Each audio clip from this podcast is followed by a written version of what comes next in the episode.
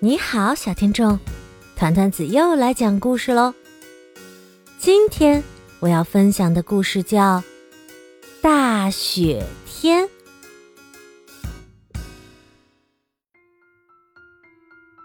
那天是十二月四日，谁也不知道接下来会发生什么。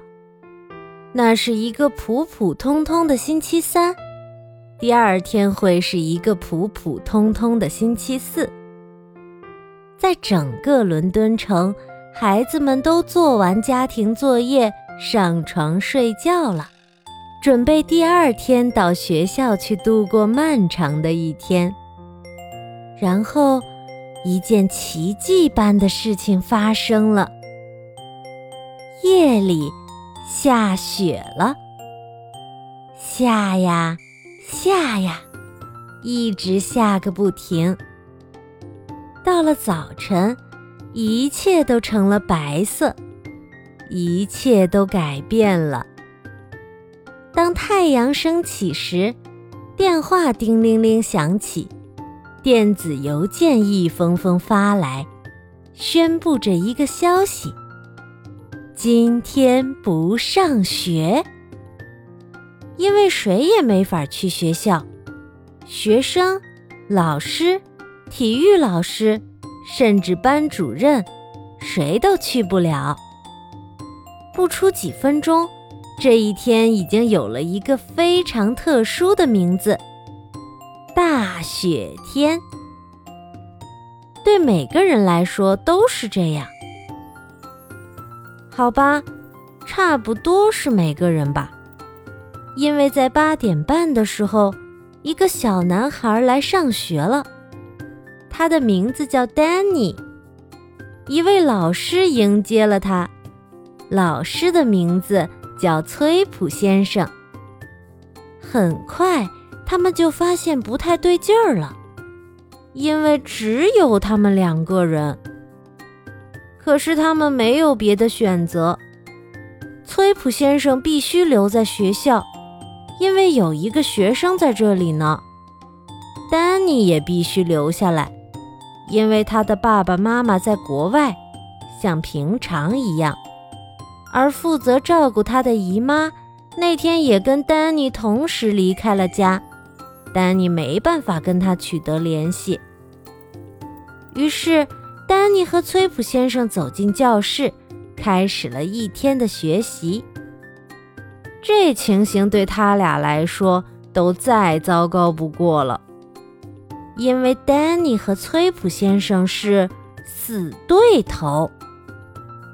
崔普先生是全校最严厉的老师，而丹尼是全国最差的学生。好吧，也许并不真是最差的，但也差不多是名单最下面，快要垫底的了。所以，丹尼最不想看到的人就是崔普先生。崔普先生呢，最不想看到的人就是讨厌鬼丹尼希金斯。可是，他俩被拴在一起了。第一节课，他们学习历史。丹尼像往常一样觉得很难集中注意力。接着是语文课。丹尼像往常一样，发现自己很难不打瞌睡。再下一节是科学课，丹尼发现不摔倒在地简直不可能，就像往常一样。然后是课间休息，崔普先生到外面去抽烟，丹尼到外面去做全国其他男孩子都在做的事情。滚两个巨大的雪球，然后把它们摞在一起，做成一个雪人。可是他像许多男孩子一样，发现事情并不像他想的那样容易。但是就在雪人的脑袋第三次滚落下来时，一件十分出人意料的事情发生了。崔普先生对他说话了。你做的不对，崔普先生说。丹尼吃了一惊。“嗯，您说什么，先生？因为除了闭嘴洗金丝以外，这是崔普先生第一次跟他说别的话。你得把底下那个雪球的顶部刮去一些，上面那个雪球才能立得住。来，你看着。说完，崔普先生亲自做给丹尼看，果然很管用呢。然后，崔普先生自己也做了个雪人，做的真不错。接着，两人齐心协力做了个特别特别大的雪人。之后，他们做了浩浩荡荡一大批雪人。接下来该上两节地理课了，可是他们却堆了一座中世纪的城堡。之后到了吃午饭的时间。他们在一年级二班的手工教室里找到一些糖果，把它们全吃掉了。然后是游戏时间。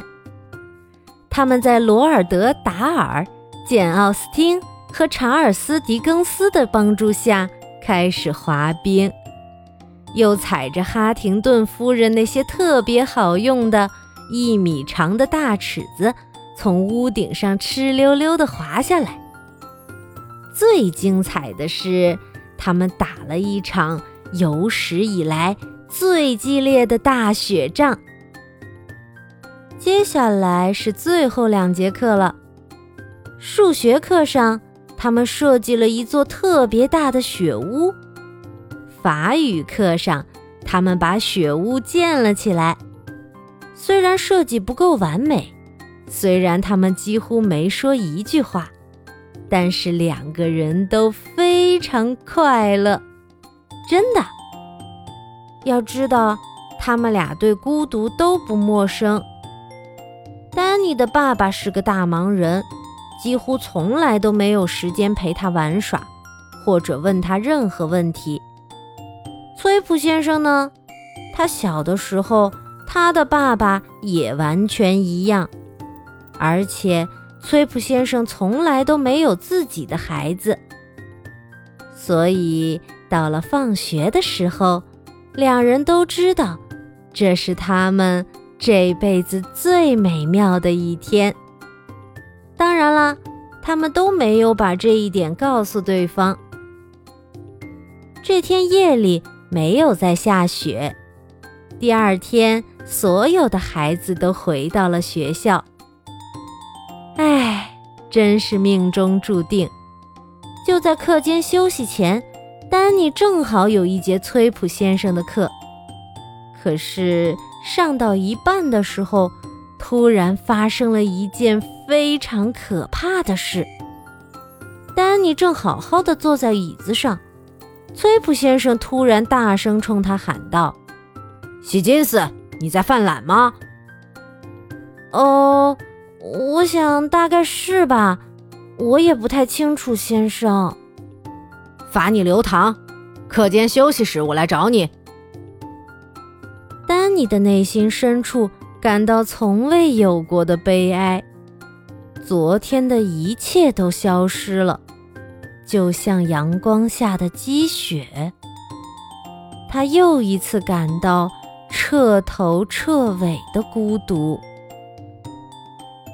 到了课间休息时，就像以前发生过一百次的那样，丹尼坐在留堂教室的一头，崔普先生坐在另一头。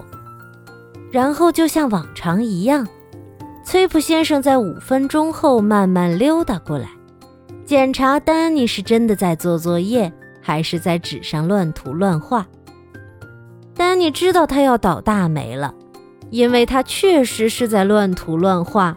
没做作业。只见崔普先生把手伸进口袋，去掏那个留堂记录本。等掏出来，才发现根本不是什么流淌记录本，而是一张纸。崔普先生把它展开，再展开，再展开，给丹尼看他的设计。啊！这是丹尼见过的最奇妙的东西。崔普先生想要得到很多建议，因为他们是雪天的哥们儿，并且当时机到来时，他们还有件重要的事要做呢。于是，不多不少，就在这个故事开始后的一年零一天，在十二月五号，又下雪了，整整下了一夜，下得很大很大。没什么说的，这是第二个大雪天，肯定没有一个人去上学，好吧？也不是完全没有人。雪天的哥们儿按照雪屋设计图，在学校里堆起了有史以来最壮观的一个雪屋滑梯。